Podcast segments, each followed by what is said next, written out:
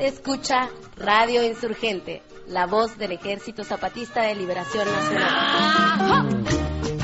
You listen to Radio Insurgente, the voice of the Zapatista. Vous écoutez la radio Insurgente, la voix de l'armée zapatiste de libération nationale. 皆さんはラジオインサーヘンテでサパタの国民救援部隊の声を聞いています。 Radyo Insurgente'yi dinliyorsunuz. Sabatist Ulusal Kurtuluş Ordusu'nun sesi. Sie hören Radio Insurgente, die Stimme der EZLN. Die Menschen Radio Insurgente. State ascoltando Radio Insurgente, la voce dell'esercito zapatista di liberazione nazionale. Welcome, welcome, welcome.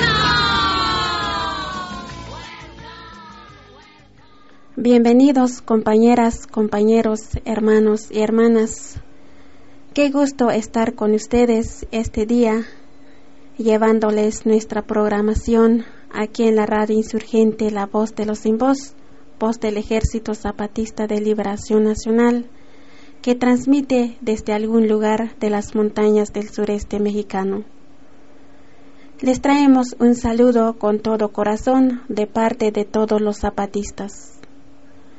Este día vamos a presentar un poco del trabajo de educación que están desarrollando los pueblos zapatistas en las cinco zonas. Escucharemos además algunas entrevistas que hicimos a los compañeros y compañeras que llegaron en el encuentro y que nos contaron de sus luchas y sus trabajos en sus lugares donde viven.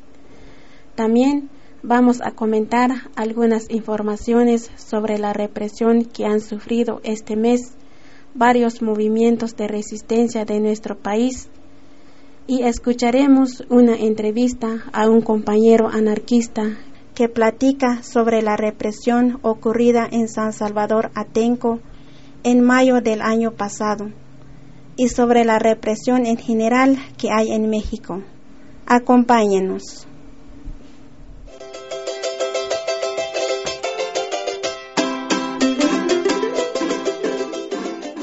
¿Cuál es tu nombre? Mi nombre es Gianni, vengo de Nicaragua, Matagalpa. ¿De qué organización vienes?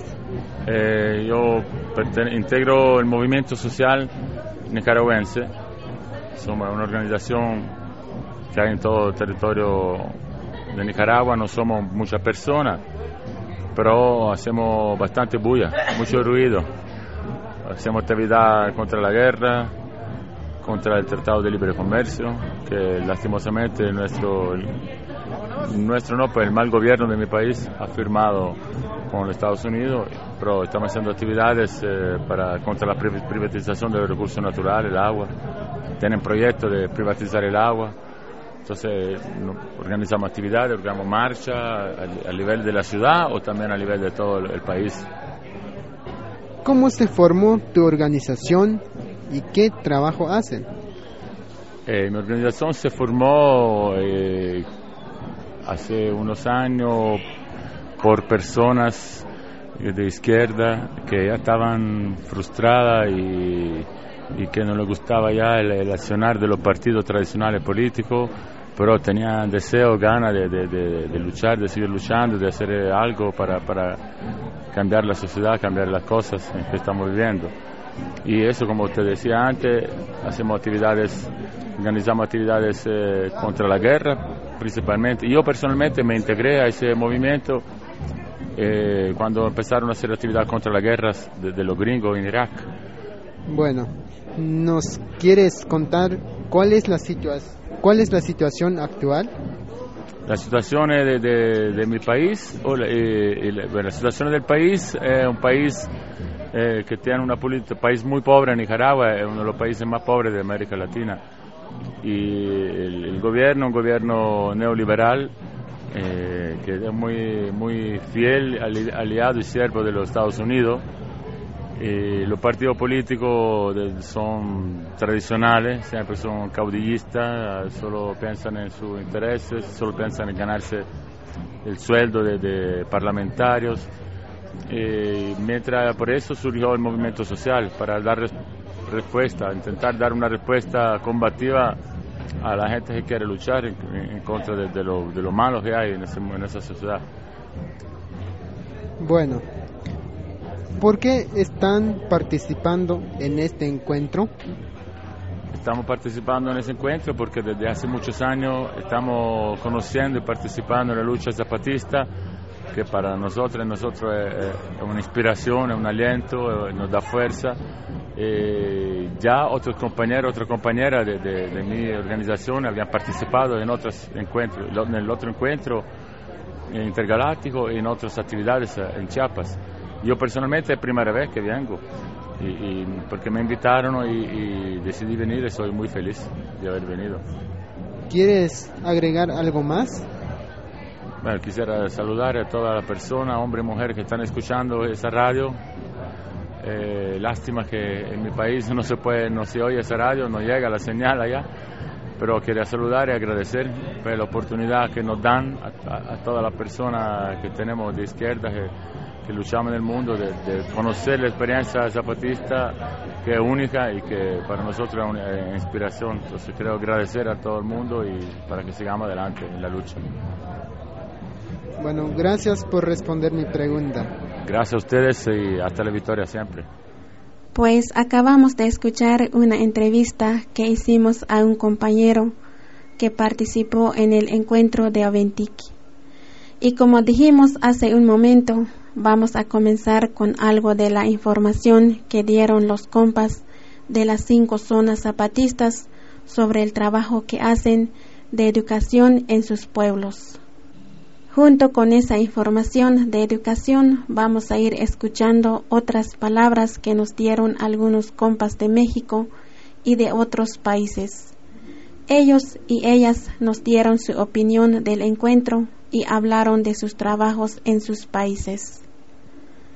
Y comenzamos entonces con un poco de la información de educación autónoma que se habló en el encuentro. Por parte del Caracol de la Realidad, una compañera habló del proceso del proyecto educativo en su zona. Vamos a escuchar un poco de sus palabras.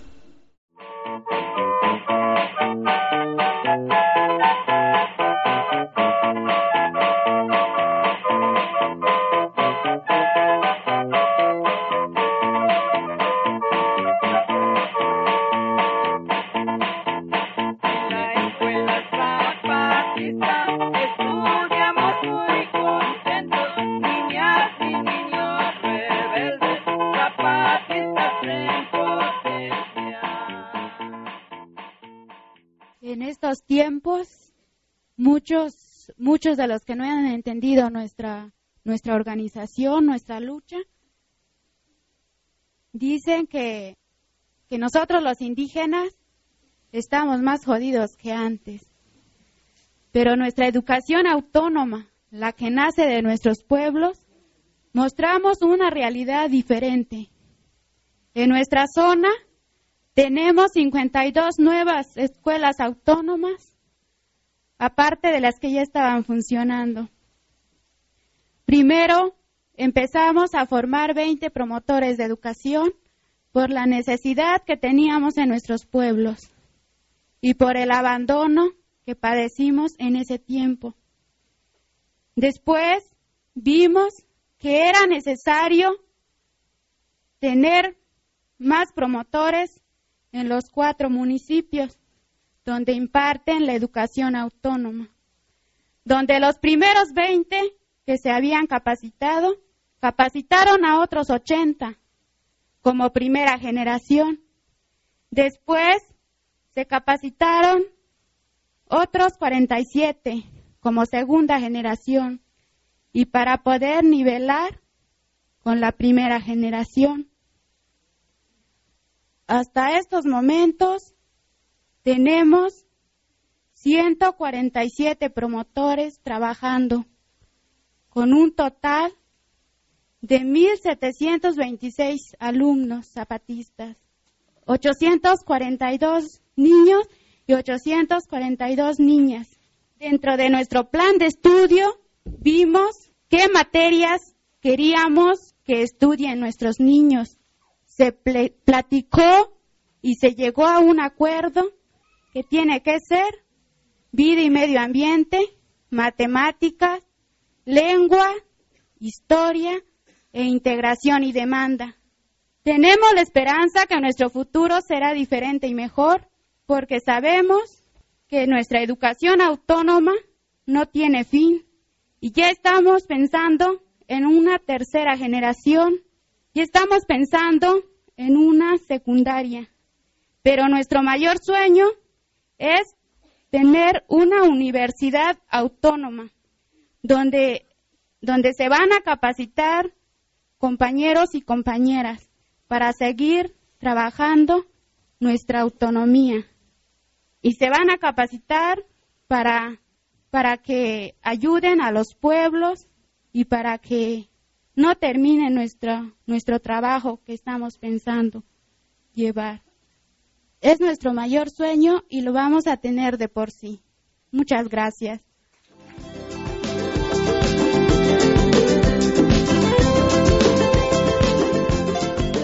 Muy buenos días. Buenos días. ¿Cuál es su nombre? Mi nombre es Helen. ¿De dónde vienes? Se viene de Suecia. ¿Formas parte de una organización? Sí, yo trabajo por una organización que se llama UBV, Cooperación Técnica Sueca. ¿Cómo se formó tu organización que lucha?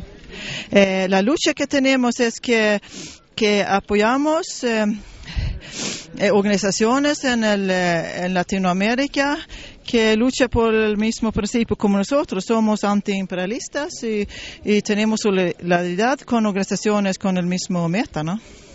¿Por qué participas en este encuentro? Eh, porque tengo interés. Eh, porque por el, por el momento trabajo con una organización en Nicaragua indígena que tiene la misma meta como los zapatistas a, a crear una autonomía. Y eh, por eso estoy aquí para aprender más sobre, sobre la sociedad que ha creciendo, um, que, creando las zapatistas y tener todos los contactos que se hacen aquí, ¿no? ¿Algo que quieres agregar? Bueno, que es, un evento increíble para mí. ¿no? Eh, yo he aprendido mucho sobre la necesidad de tener autonomía, primero, porque si no tiene, tiene defensa de, de, la cultura, de la economía, de la tierra y tiene poder en esta. Yo pienso que sí, rápidamente va a perder la cultura indígena. ¿no? Es lo más importante para mí. ¿Quieres mandar un saludo a los oyentes de la radio Insurgente y de la radio Resistencia? Sí, un saludo a todos que trabajan con, con, con ese sacrificio que se han hecho y con, con, la lucha y con fuerza que se tienen y, y, los logros que se han hecho, ¿no? De todo de mi organización eh, sueca. Muchas gracias. De nada. Adiós.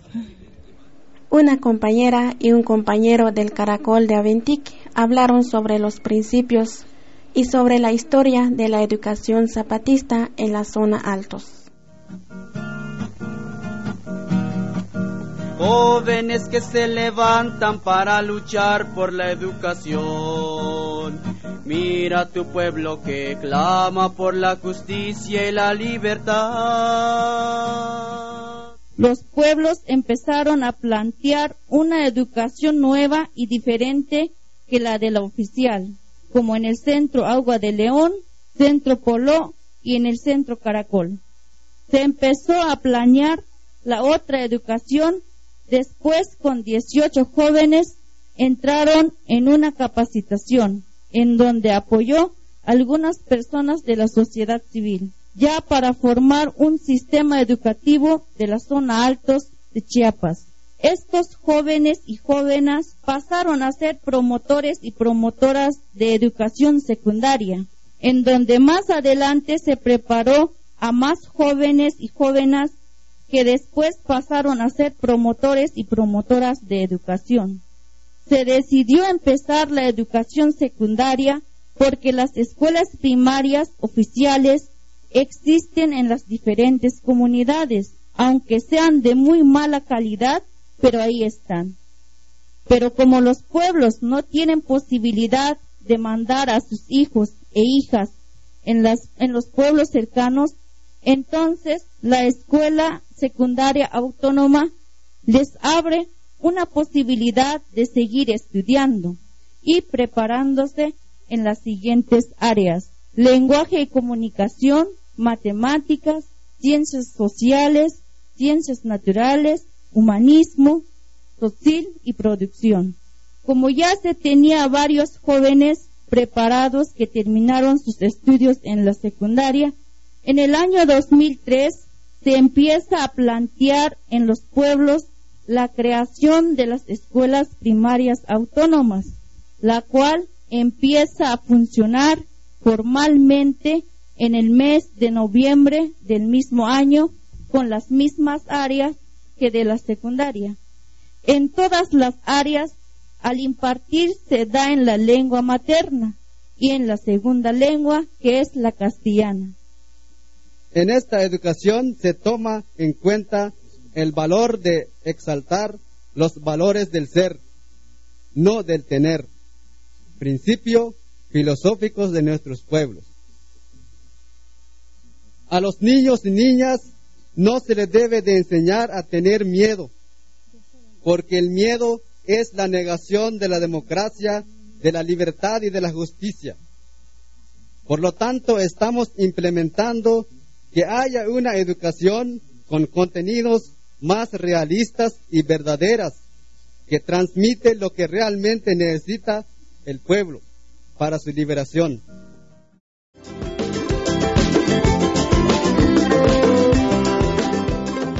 Mm, vengo de Sudamérica, soy peruana boliviana. Somos parte de la comunidad internacional de la Radio Chango, una radio social mestiza de, onda zapatista.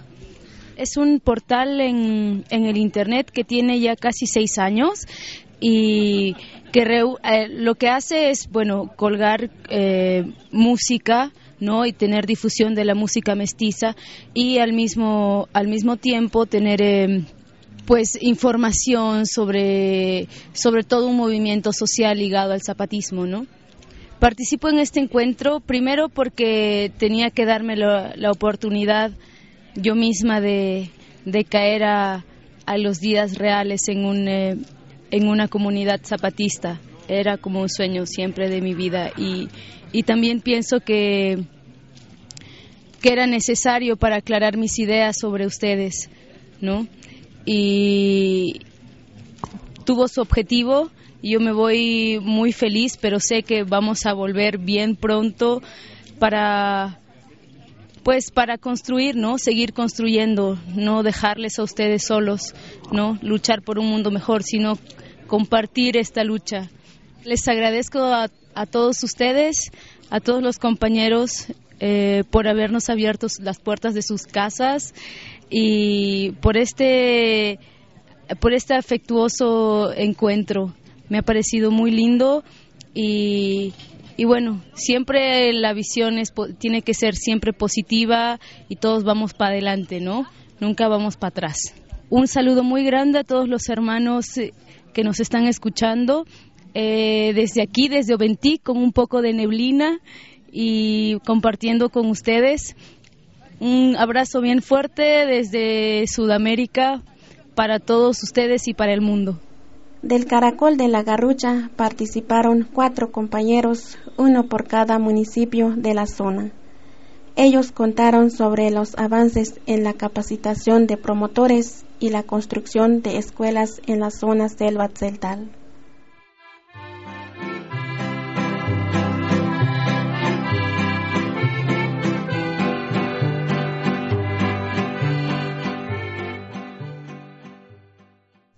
En el año de 1999, el municipio autónomo Francisco Gómez nombra sus promotores de educación en cada comunidad para recibir la capacitación en la cabecera del municipio. El acuerdo que tomamos con los capacitadores y capacitadoras durará seis días por cada seis meses, con 45 promotores y promotoras de estos promotores tomaron el acuerdo en la asamblea de nombrar tres coordinadores para vigilar y promover las diferentes actividades y en el tiempo de capacitación.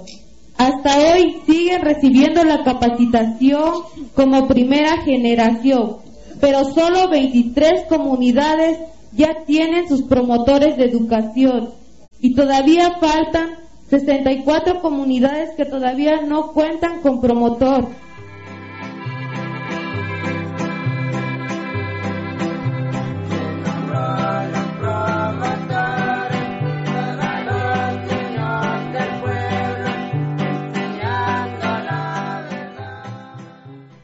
Hasta hoy están trabajando 1.650 niños y niñas en las 53 comunidades donde los mismos pueblos están apoyando en sus trabajos los promotores y falta 27 comunidades que no tienen todavía su promotor.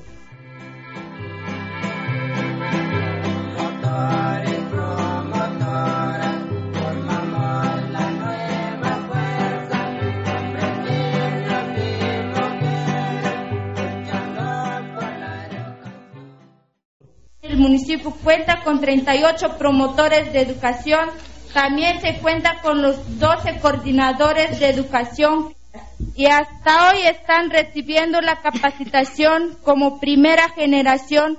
Estos promotores están trabajando con los niños de cada comunidad, que son en total de 130 niños y niñas que reciben clases en 38 salones y 22 salones de clases restantes en la cabecera del municipio. Cuenta con una sala de capacitaciones y un dormitorio para los promotores.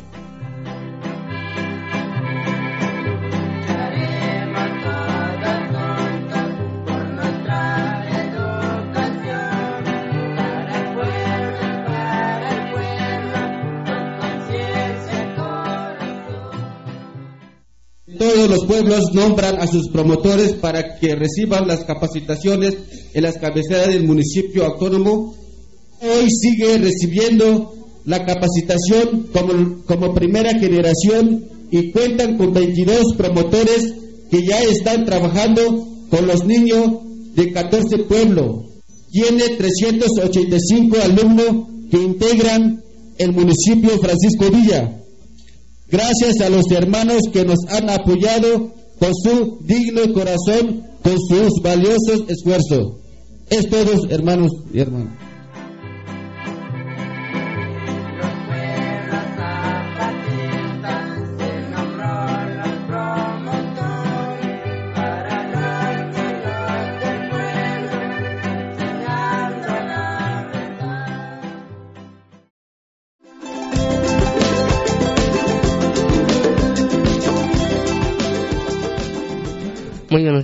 Buenos días. ¿Cuál es su nombre? Yolanda Mesa. ¿De dónde vienes? De municipio de Tecate, Baja California Norte. ¿Formas parte de una organización? De la CNI. ¿Cómo se formó tu organización y qué lucha hacen? Pues luchamos por los pueblos indígenas, pero yo vengo como representación de Baja California Norte. Yo vengo a ver, a ver qué miramos por acá, bueno, para allá. Va a pedir apoyo porque allá estamos un poco abandonados. ¿Por qué participas en este encuentro? Por aprender muchas cosas y se ha visto muy, muy, muy, muy cosas muy interesantes, muy buenas, sí. ¿Algo que quieres agregar? Mm, nada más que estuvo muy contento de estar aquí en el, en el estado de Chiapas. Ojalá pronto los esperamos por allá en Baja California Norte, allá en el norte también se ocupa apoyos. No porque estamos en el norte, estamos muy a gusto, no, igual que aquí, igual que aquí también se sufre. Eso es todo, gracias. ¿Quieres saludar a los oyentes de la radio Insurgente y de la radio Resistencia? Sí, muchos saludos a todos y este por haber pisado estas tierras y mi nombre es Yolanda Mesa de Baja California Norte, la nación Cumiay. Estuvo muy contenta de estar por aquí. Muchos saludos a todos todo su auditorio, ¿verdad? Muchas gracias. Bueno, de nada y gracias a ustedes. Por parte de Morelia, una compañera platicó las razones por las que comenzaron a construir su educación autónoma en su zona.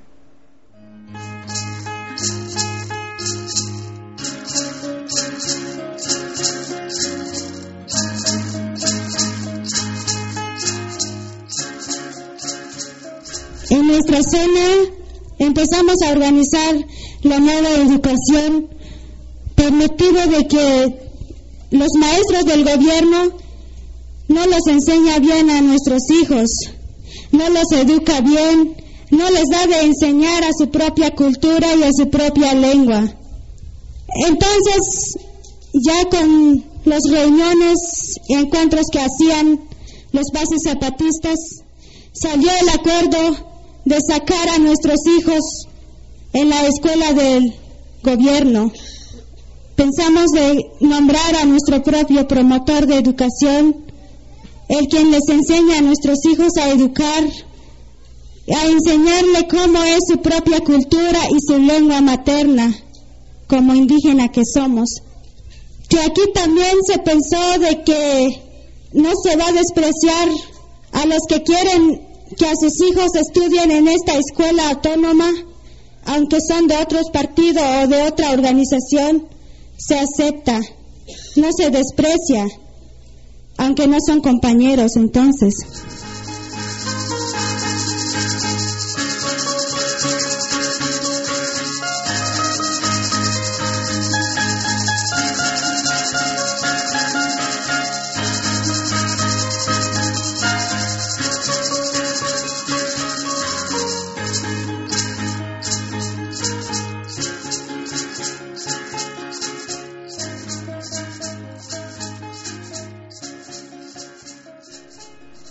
De parte de Roberto Barrios, Zona Norte, la compañera y el compañero hablaron sobre las formas de enseñanza de los promotores y sobre los promotores que ya se han convertido en formadores de nuevas generaciones de promotores. Esta es nuestra forma de crear nuestra propia educación. Las comunidades indígenas nombran a jóvenes promotores y promotoras de educación de las diferentes comunidades de la zona. Entonces se forma y se crea el primer centro de formación en la comunidad de Roberto Barrios, en el centro del Caracol ahora. En 1999 se forma la primera generación de promotores. Los cursos lo impartieron los compañeros auxiliares del DF. Este curso tardó seis meses con diez días de descanso en cada mes. En el 2000 se forma la segunda generación de las comunidades, ya que en el 99 no todos entran al proyecto Semillita del Sol, por eso se ven en la necesidad de formar la segunda generación de promotores, quienes impartieron los cursos los mismos auxiliares del DF. Tratando de cubrir toda la zona norte, en el 2003 se abre la tercera generación de promotores. El nuevo centro de formación en la comunidad, en la comunidad Jolja, perteneciente al municipio autónomo de Acabalná. Entonces, en el 2004 se forma la cuarta generación de promotores en los dos centros de formación, que es el Roberto Barrios y Jolja. Adelante autonomía, adelante compañeros, vamos todos a trabajar, las escuelas construirlas.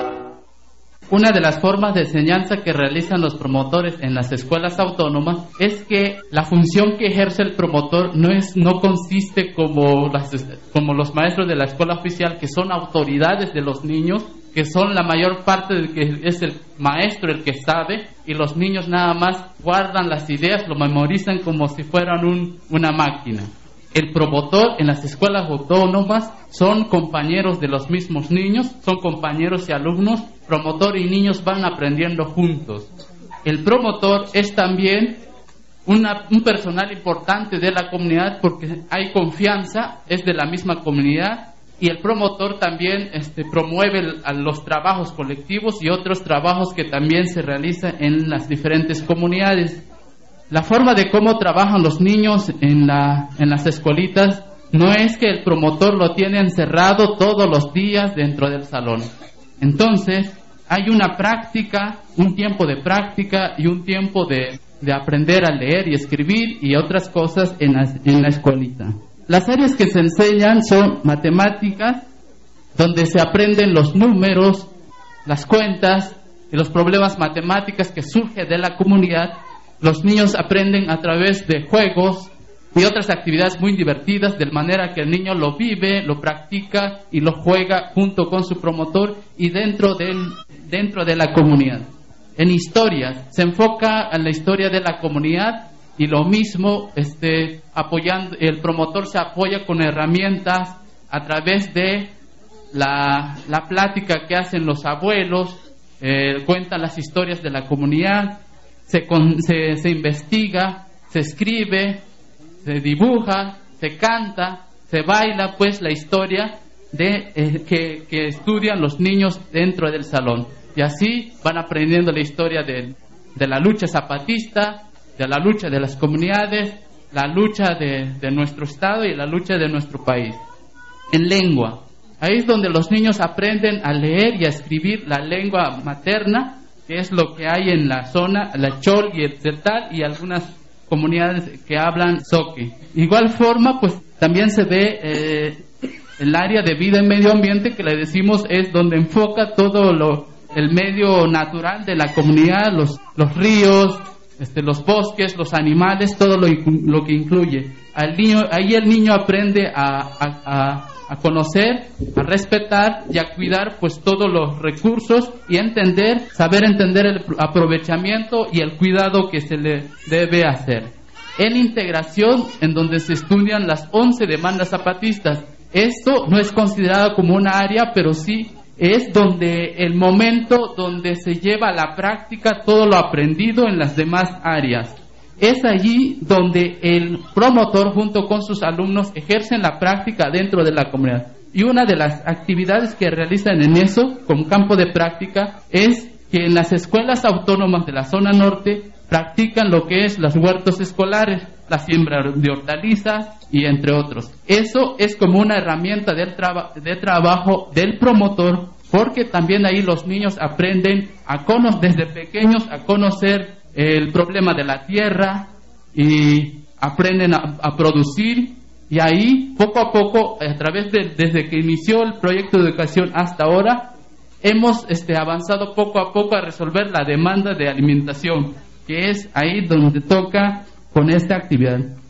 Y otra de las actividades que realizamos son la práctica de los proyectos productivos, que consiste en que cada escuela, el promotor junto con el comité local, que es la autoridad educativa en cada comunidad, ponen de acuerdo, discuten qué trabajos van a realizar, ya sea crianza de pollo, de borrego, crianza de cerdo, y así esto, este, este trabajo es ahí donde también trabajan un poquito, aprenden y trabajan los niños y ese trabajo es donde se sostiene el promotor en los pasajes, en los encuentros y en algunos casos cuando el, promotor este, necesita zapatos, pues ahí es donde agarra una parte del dinero. Pero también eh, de los mismos niños se organizan, nombran su, su comisión, el que va, el que este, mueve el trabajo y las ganancias que se generan, pues es cuando este, resuelven algunas fiestas, por ejemplo el Día del Niño, y ahí se, se compran dulces y todo se comparte, porque es el mismo trabajo de los niños junto con su promotor. También dentro de las escuelas autónomas participan los promotores de agro, en este caso cuando estamos hablando de la práctica de los huertos escolares. También participan los promotores de salud, que también dan pláticas, este, campañas de higiene, eh, entre otras cosas. ¿Cómo se organizan dentro del salón? En las escuelas autónomas no se manejan por grados, como lo hace en la escuela oficial, ni tampoco este, se evalúan a través de exámenes ni se dan calificaciones con números. Entonces, ¿cómo, se, cómo, cómo lo atienden por grupos? Algunos pues, donde hay en comunidades donde hay más promotores los agrupan según la edad y el aprendizaje que llevan cada grupo de niños. En la comunidad donde hay un promotor, entonces los tiene ahí juntos en el salón y no no hay división. Ahí es el grupo de multinivel que le decimos. Los niños grandes también ayudan a los niños pequeños. Entre ambos se enseñan y también ahí el promotor participa. Eh, esta nueva forma de trabajo ha sido muy compleja. Por eso todos los promotores se han tenido que seguir constantemente con su preparación a través de los encuentros y talleres que se realizan cada seis meses. Hemos hecho, hemos producido materiales para niños como los libritos. Ahorita ya tratamos de darle libritos a cada niño de los 2.800 niños que hay en la zona norte. Trabajamos colectivos, tradiciones y costumbres, adelante autonomía. Con las fuerzas de los pueblos, niños, hombres y mujeres.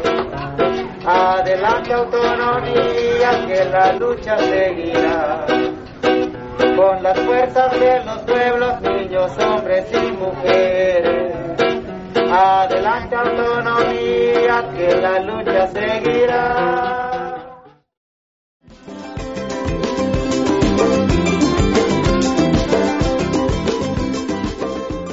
Me llamo Lina, vengo de un grupo que se llama Tierra Libertad de Tucson, Arizona.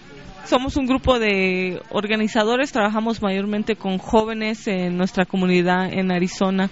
Se formó la organización por ver la falta de educación que faltaba en nuestras comunidades, así que la educación que daban en las escuelas es educación de gobierno que no enseña nuestra historia, nuestro, nuestra historia de lucha, lo que necesita nuestra gente, nuestro pueblo para para ser fuertes. Entonces, de, de todo esto vimos una necesidad para la educación y empezamos a, ser maestros, a, a, educar y a usar la educación popular. Y pues después de ahí salieron más, pues uno se da cuenta que necesita más cosas, su comunidad más que educación. Y formamos un grupo de organización, pues organizadores con los jóvenes que, que con los que estábamos trabajando en la educación, entonces empezamos a hacer trabajo todos juntos para cambiar y para mejorar la comunidad.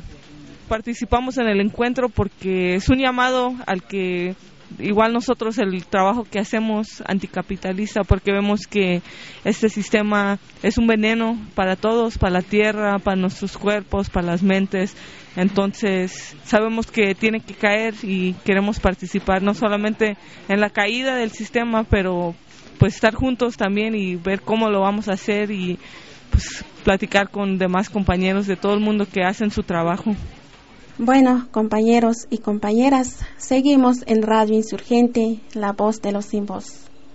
Pues ya escuchamos parte de sus palabras que dieron las cinco zonas zapatistas sobre la educación autónoma que están construyendo en los pueblos. Y también las palabras de varios compas de diferentes lugares que estuvieron en el encuentro en Oventic. Ahora los invitamos a escuchar una música indígena de Norteamérica. Es una música que nos regalaron unos compas que llegaron también en el encuentro y queremos compartirla con ustedes.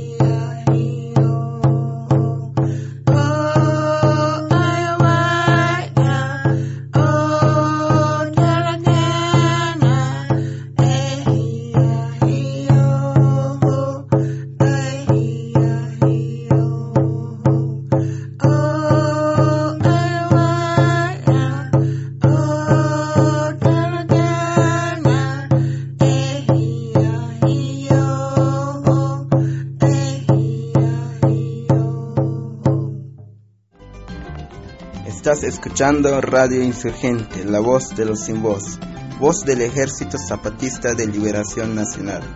Transmitiendo desde algún lugar de las montañas del sureste mexicano.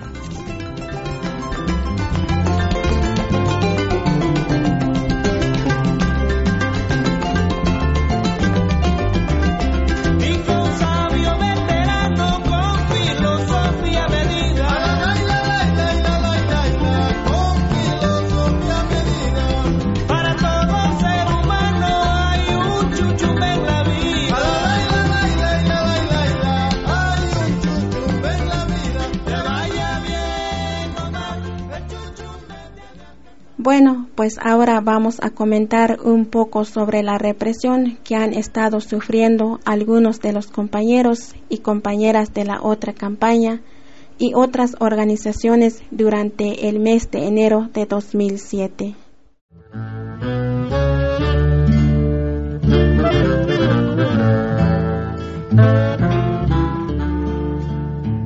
Hace unos días en el estado de Sonora, el gobierno trató de imponer a un comisario en el poblado indígena Bicam, pero los compas yaqui que viven allí no permitieron esa imposición y tomaron la comisaría y ahora son los propios compas yaquis los que están en la comisaría resolviendo los problemas de su pueblo. El gobierno de Sonora, por su parte, mandó más policía estatal preventiva, pero los compas expulsaron a esos policías. Ahora son los guardias tradicionales los que mantienen la vigilancia en la zona. Con respecto a Oaxaca, el sábado 13 de este mes, un grupo de policía de operaciones especiales desalojó el plantón de la APO que se encontraba afuera del penal de Miahuatlán estos policías encapuchados y con armas largas golpearon y se llevaron a diez hombres y hasta el momento no se sabe a dónde se lo llevaron. También les comentamos que el día 6 de enero fue atacado el compañero Ricardo, miembro de la otra campaña que vino para el encuentro en Oventic. Por la noche, en la plaza de Santo Domingo, en San Cristóbal de las Casas, cuatro hombres golpearon brutalmente con palos a este compañero que ahora está mal herido en un hospital del DF.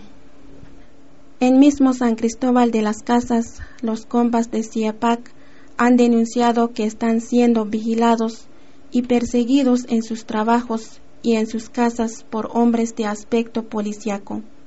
También han descubierto hombres intentando violar las cerraduras de sus oficinas y han querido entrar en sus casas. En otra ocasión les rompieron a pedradas el cristal del coche de uno de esos compas. Este hostigamiento policíaco se ha hecho más fuerte desde el año pasado.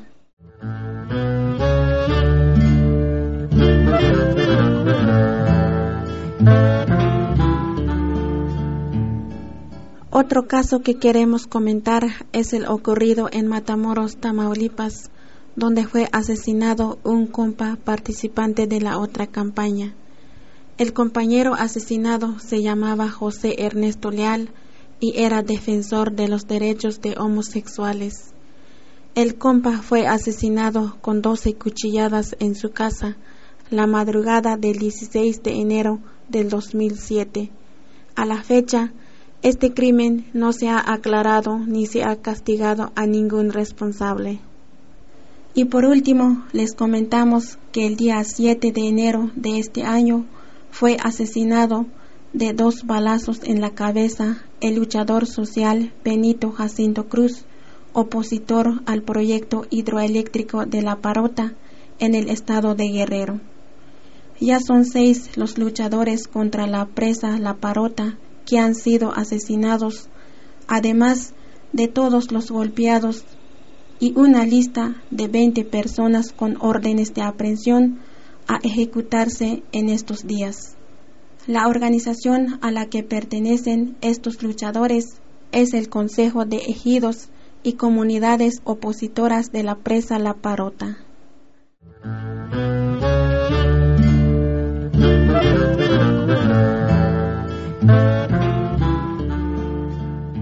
Bueno, compañeros y compañeras, así como acabamos de escuchar, vemos que el mal gobierno está ejerciendo cada vez más sus actos de hostigamiento y represión a todos y todas los luchadores sociales en Chiapas y en nuestro país México.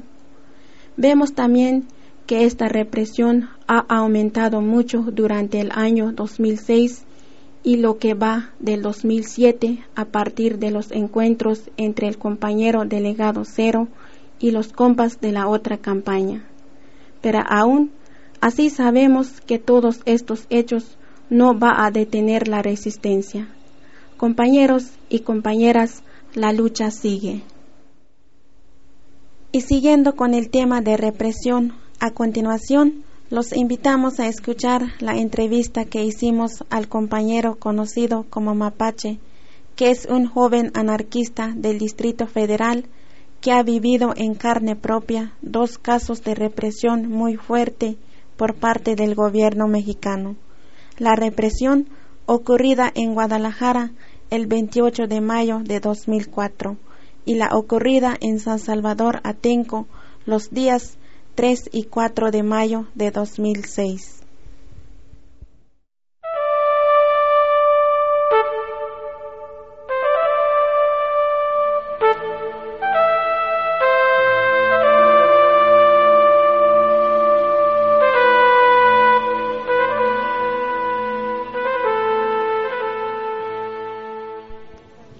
Buenos días, compa.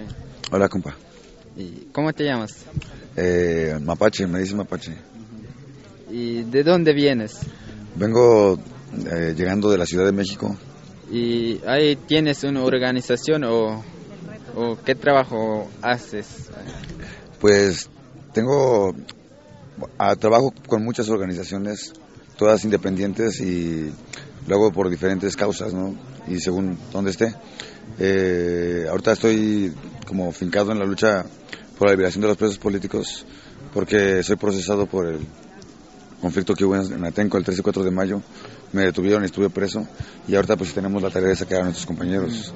Y pues es una, una, tarea fuerte, además de que la represión es, es muy, muy, muy dura por parte del gobierno y nos demuestra que es una guerra contra todos.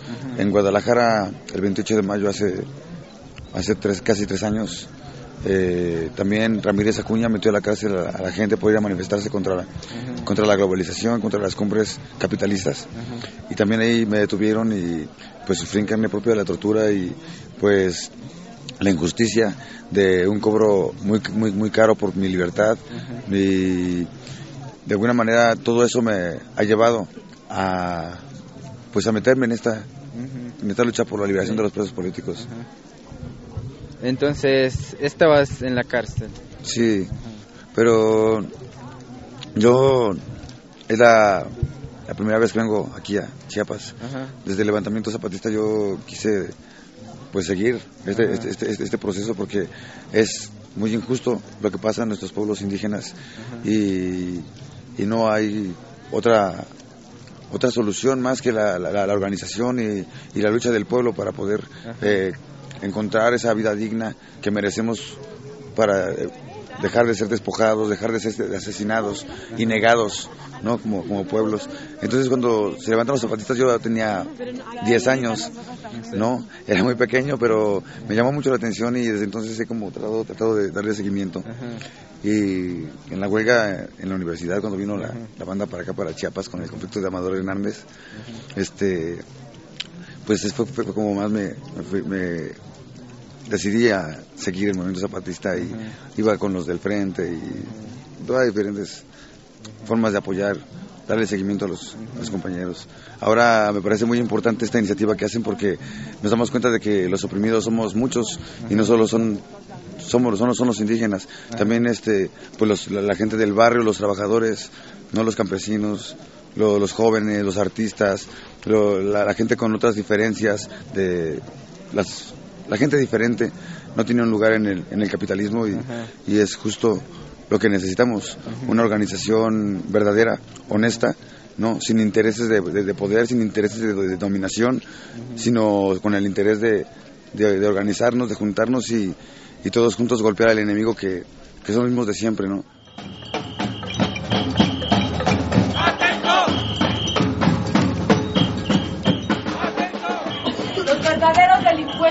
Uniformados, los que están en el poder.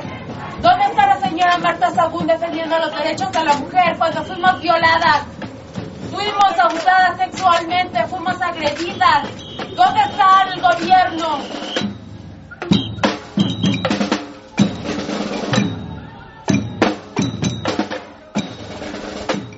Mariana Selvas Gómez, Magdalena García Durán, Guillermo Selvas Pineda, Román Ordóñez, Rufino González Rojas, Suelen Gabriela Cuevas Jaramillo y Vicente García Murquía, presos en el penal de Santiaguito.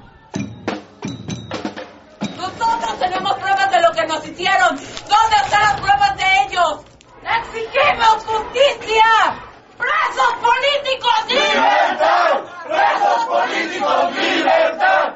¡Presos políticos! ¡Libertad! ¡Presos políticos! ¿En qué fecha que te agarraron? El 4 de mayo en la mañana. Ajá. Yo estaba dándole seguimiento a la otra campaña en el, la gira por el DF y este estábamos en, en el hemiciclo a Juárez con, con gente así de, de prefer- diferentes preferencias sexuales, enfermos de SIDA, terminales, que denunciaban que todo el aparato del Estado, todo el gobierno, toda la gente que dice que apoya y que gana dinero para apoyar a la gente que está enferma de SIDA, le negaron el apoyo, le negaron el medicamento, dio nombre, fecha, lugar, de cuándo este, le negaban siempre la atención y lo, lo marginaban, lo discriminaban. Y es un robo porque el gobierno gasta mucho dinero en apoyar, se supone, a la gente que está enferma de SIDA y en combatirlo. Y, y es una injusticia que ellos se tienen que ver con su enfermedad en la marginación, en la negación, porque toda la sociedad también los margina. La sociedad los niega y los discrimina. Y es muy triste lo que viven esos compañeros. Estábamos escuchando también a, a- los gays a las lesbianas y a la gente de, otra preferencia sexual que también marcaban cómo es que por tener por ser diferentes también los niegan también los los señalan también los los discriminan y, y es injusto entonces este ahí llegó una llamada de, de Texcoco y el delegado nos avisó que había problemas en el mercado Belisario Domínguez porque querían desalojar a unos comerciantes, a unos vendedores campesinos que vendían sus flores y que, y que había problemas, que estuviéramos atentos. Y luego fuimos a la Merced y la Merced también les dijo a los de la Merced, ¿saben qué? Comerciantes como ustedes están en, en Texcoco siendo reprimidos por, por las fuerzas federales, por las fuerzas, por, por la policía y este y hay que estar atentos porque ahorita los tienen en una casa, ¿no?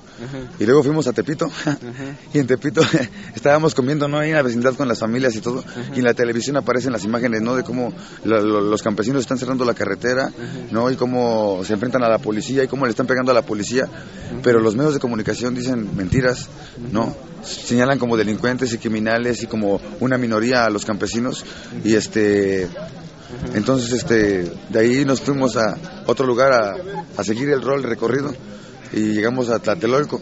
Ahí en Tlatelolco ya este el delegado dice que vamos a tener que suspender las actividades de la otra campaña porque hay represión, porque hay un niño asesinado. América del Valle toma la palabra y convoca a la otra campaña a demostrar en la acción que no solamente es la palabra y no solamente es la, bu- la buena intención o la, o, la, o la palabra, sino que también es la acción y todos nos, nos tratamos a, a apoyar al pueblo de Atenco. Llegó Atenco y veo que está muy difícil la situación, el pueblo se está organizando, pero la represión viene en la mañana muy, muy, muy fuerte y me sacaron de una casa con otros compañeros. ¿Y cómo se llama la cárcel donde estuviste? Se llama Santiaguito, en, Al- en, en Almoloya, allá por Toluca. Hay aún muchos compañeros en la cárcel, hay compañeros y compañeras en ese penal, en Santiaguito, y hay otros tres compañeros que están en la cárcel de máxima seguridad.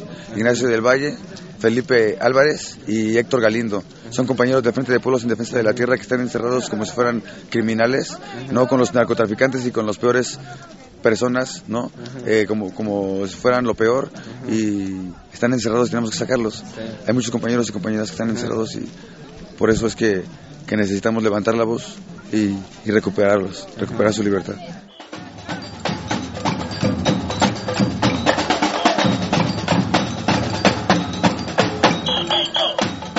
La otra campaña ha dicho claramente que si nos tocan a uno, nos tocan a todos. Atenco y el Frente de Pueblos en Defensa de la Tierra así lo entendió. Fue su nobleza y su compromiso con la gente de abajo la que los llevó a Texcoco a defender a esta gente. Ahora, hoy, nosotros, nosotras, la otra campaña, no podemos hacer menos. En todo el país nos vamos a movilizar por esa libertad.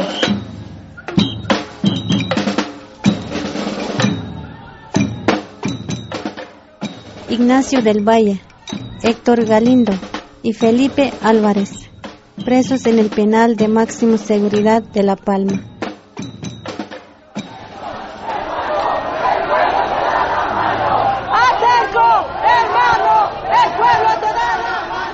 Y ahí, como estabas ahí, ¿qué te hicieron ahí en la cárcel? Me golpearon, me amenazaron de muerte. Estábamos en una casa, escondidos, y llegó la policía, rompió la cerradura y se metió por las dos puertas, por atrás y por adelante, y con armas de fuego apuntó a todos y pues comenzó a agarrar a todos, menos a las mujeres. Dejaron a las mujeres y nos llevaron a nosotros a, golpes, pegándonos con los toletes, con amenazas muy fuertes, con palabras así de agresión directa y este y nos llevaron a una al centro, estábamos muy cerca del centro, nos llevaron como, caminamos dos cuadras y nos estaban pegando muchos policías en el camino. Y cuando llegamos nos subieron, nos subieron a una camioneta. Y en la camioneta nos amontonaron a todos, yo me fui hacia abajo, así para quedar hasta abajo, mucha gente quedó arriba de mí y estaban golpeando y nada más escuchaba cómo la gente se quejaba del dolor, de los golpes, los gritos de los policías, las agresiones. Y hasta la sangre escurría. Esta- fue, fue muy fuerte. Yo, eh, afortunadamente, sí que este, me, me cubrí más o menos y no me pegaron tan fuerte, ¿no? Y eso no quiere decir que no me hayan pegado, sino que a, a- a- a- a los viejitos, a las mujeres, a la gente le pegaron en la cabeza. Fue una, una represión muy fuerte porque ellos iban con la orden de destrozar al pueblo. Eh, entonces yo sí me, sí me golpearon, me lastimaron mi columna vertebral y mi costilla. Si me sientes por acá, tengo este ahí este doblada la costilla porque ya me quedó mal, pero eh, lo, lo más fuerte es como asumir, ¿no? Que hay una guerra y que y que tenemos que enfrentarla porque ellos nos golpean, ellos nos encarcelan, ellos nos torturan. Estuve en el camión escuchando cómo- amenazar, cómo estaban acosando a las compañeras, cómo las tocaban, cómo golpeaban a los compañeros. Estábamos todos agachados y estaba la orden de que si volteaba alguno nos dispararan. Y fue muy fuerte, compa. Pero lo que sí te puedo decir así como muy brevemente es eso, ¿no? Que tenemos mucho dolor, tenemos mucho coraje también, pero tenemos también mucho valor y también tenemos la obligación y tenemos el, el compromiso, el llamado a, a responder como pueblo, porque si no lo hacemos hoy, tal vez mañana sea tarde. Hoy, este, después de 500 años de, de- de resistencia de los pueblos indígenas, este, vemos la, la primera vez la posibilidad de que los indígenas puedan trabajar y puedan luchar junto con, con, con- con- otras culturas, con otras gentes, no, de forma igual. Y creo que, que hoy es el momento de, de detener la, la voracidad, no, la violencia de- de- del sistema, la injusticia del sistema.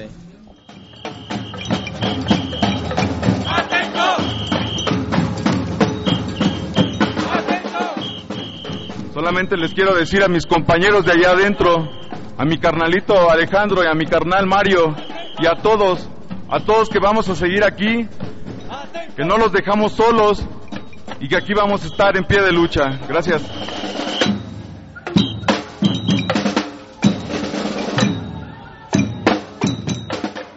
Alberto Ordóñez, Alejandro Pilón Zárate, Arturo Sánchez Romero, César del Valle, Cecilio Ramírez Durán, Cecilio Ramírez Espinosa, David Medina, Eduardo Morales, Georgina Edith Rosales y Jorge Armando Ramírez, presos en el penal de Santiaguito.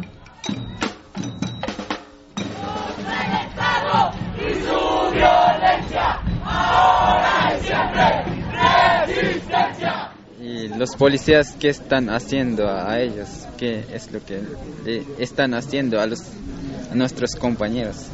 pues los policías los tienen encerrados, a la gente que está sin tener ningún delito, sin ser delincuentes, los tienen encerrados como si fueran criminales, eh, los tienen privados de su libertad, los tienen acusados, señalados como si fueran delincuentes y este y pues se, privan de su libertad, de su familia, de la lucha. Ya no, ya no solamente una cuestión personal, sino una cuestión del movimiento. Eh, los, compañeros en la cárcel ya no pueden organizarse, ya no pueden luchar. Y la gente que estábamos luchando y sus familias están luchando por la libertad de ellos, sino por, por lo que siempre estamos luchando. Entonces es como el daño que nos hacen es esa fuerza del gobierno, ¿no? Para desmovilizarnos, ¿no? Para golpearnos, lastimarnos, pero más que el dolor personal que pueda sentir cada persona, cada, cada individuo, es el dolor que sentimos de nuestro pueblo, de que nos están matando.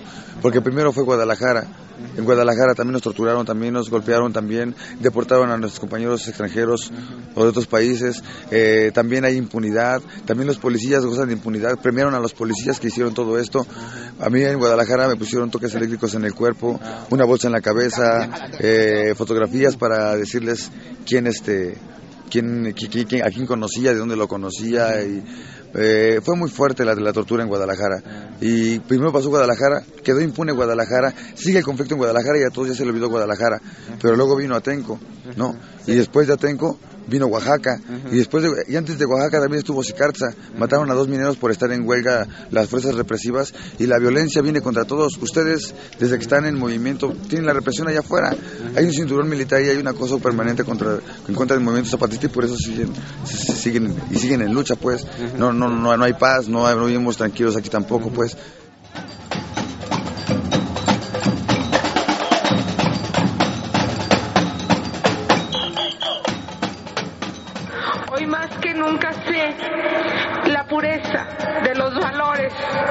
Hijos que están allá adentro.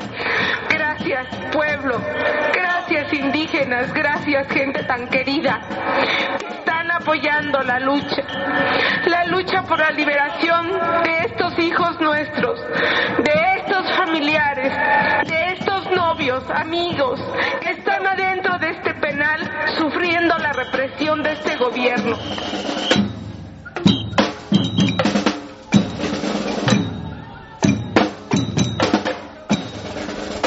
Juan Antonio Pérez, Juan Carlos Estrada, Julio César Espinosa, María Luisa López, Narciso Arellano Hernández, Norma Aide Jiménez, Óscar Hernández Pacheco, Patricia Romero Hernández, Pedro Reyes y Raúl Romero, presos en el penal de Santiaguito.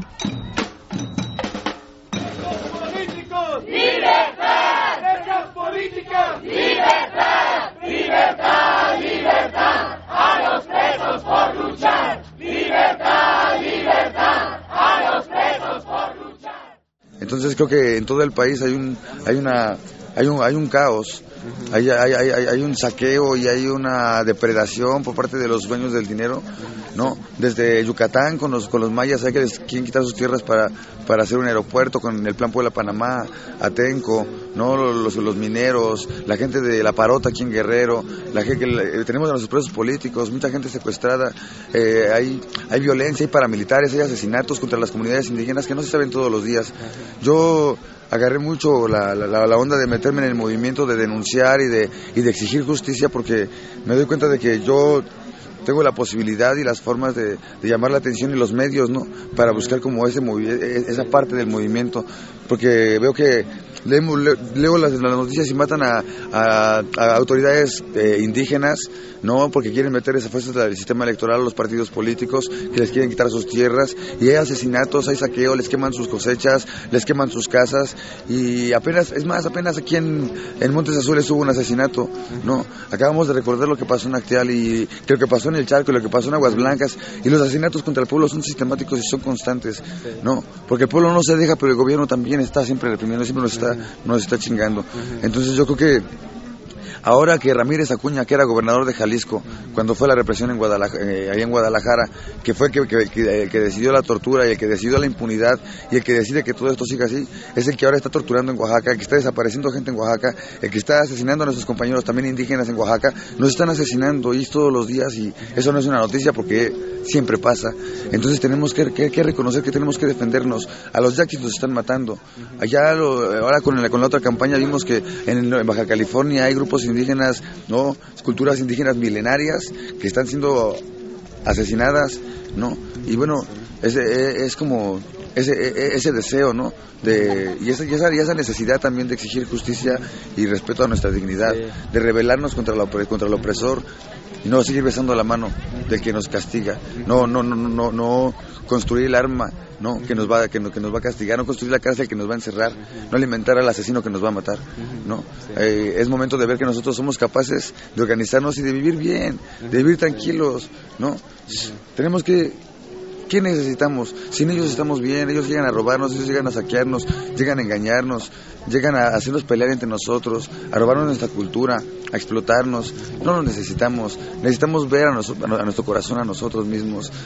Otra vez regreso a lo que dijo el delegado ayer, es bien importante eso, ¿no? De el otro, cómo entendemos al otro cómo entendemos la existencia de los demás, cómo somos nosotros, si no soy yo, no eres tú ni es él, somos nosotros, eso es bien chido, porque es, es una, un cuestionamiento radical de raíz, ¿no? A la forma de vida y a la forma de ser de todos nosotros, porque el problema del capitalismo no está solamente con los ricos que deciden todo esto, también está en el esclavo que, que, que se deja dominar, ¿no? En el, en el, en el, en el que acepta el castigo y se, y se tira, ¿no? El que, el que no se revela, pues, el que se queda agachado.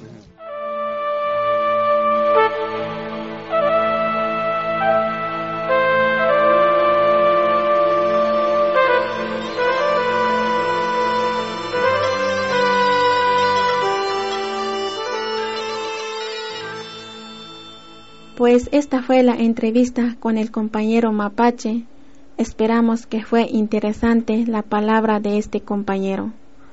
Y también a propósito de las injusticias que cometen los malos gobiernos, vamos a despedir nuestra emisión de hoy con una canción que habla de uno de los métodos que tiene el gobierno de Estados Unidos para aplicar su ley. Esta canción se llama Mi papá tiene una silla eléctrica y es interpretada por la cantante española Bebe. Gracias que nos escucharon y hasta la próxima.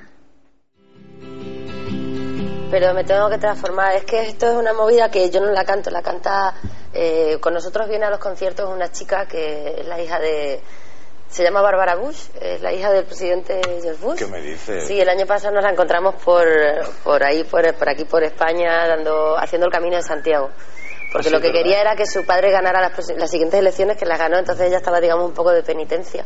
Ya, ya. Y le hizo a su padre una canción que nosotros le cedimos un trocito del escenario para que la cantara y, Ah, muy y bien. bueno, A ver, la entera. un trocito. Cambiar el acento. Okay, it's okay. It's okay. My name is Barbara Bush. Mi papá tiene una silla eléctrica, es la única en su cama, es auténtica. En el mundo no hay mejor asiento que te calor, pues te echa música hasta el corazón. Mi papá tiene una silla eléctrica, es la única en su cama, es auténtica.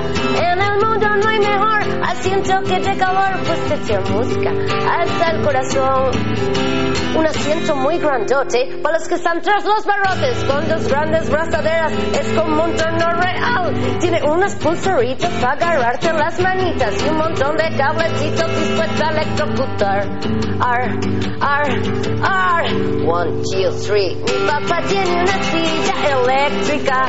Es la única su gama, es auténtica. En el mundo no hay mejor asiento que de calor porque se música hasta el corazón. Y